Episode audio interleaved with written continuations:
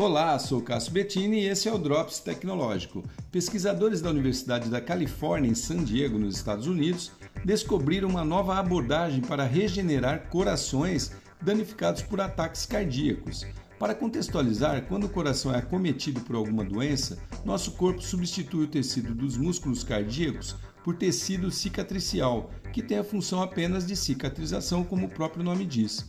Ao contrário, os músculos cardíacos têm a função de manter a atividade de puxar e bombear o sangue para o corpo todo, o que nos mantém vivos. E quando isso não acontece, ele fica fraco, o que compromete o resto do organismo e, consequentemente, a qualidade de vida da pessoa.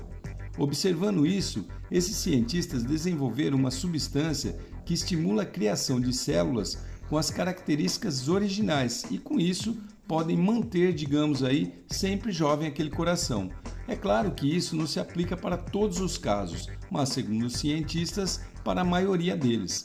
Para melhorar ainda mais, o processo não precisa cirurgia, é realizado através da injeção da substância via corrente sanguínea e pode ser ministrado logo após o acidente cardíaco. Bem legal, né? Então que chegue logo aos hospitais. Sou Cássio Bettini compartilhando temas sobre tecnologia, inovação e comportamento. Até o próximo.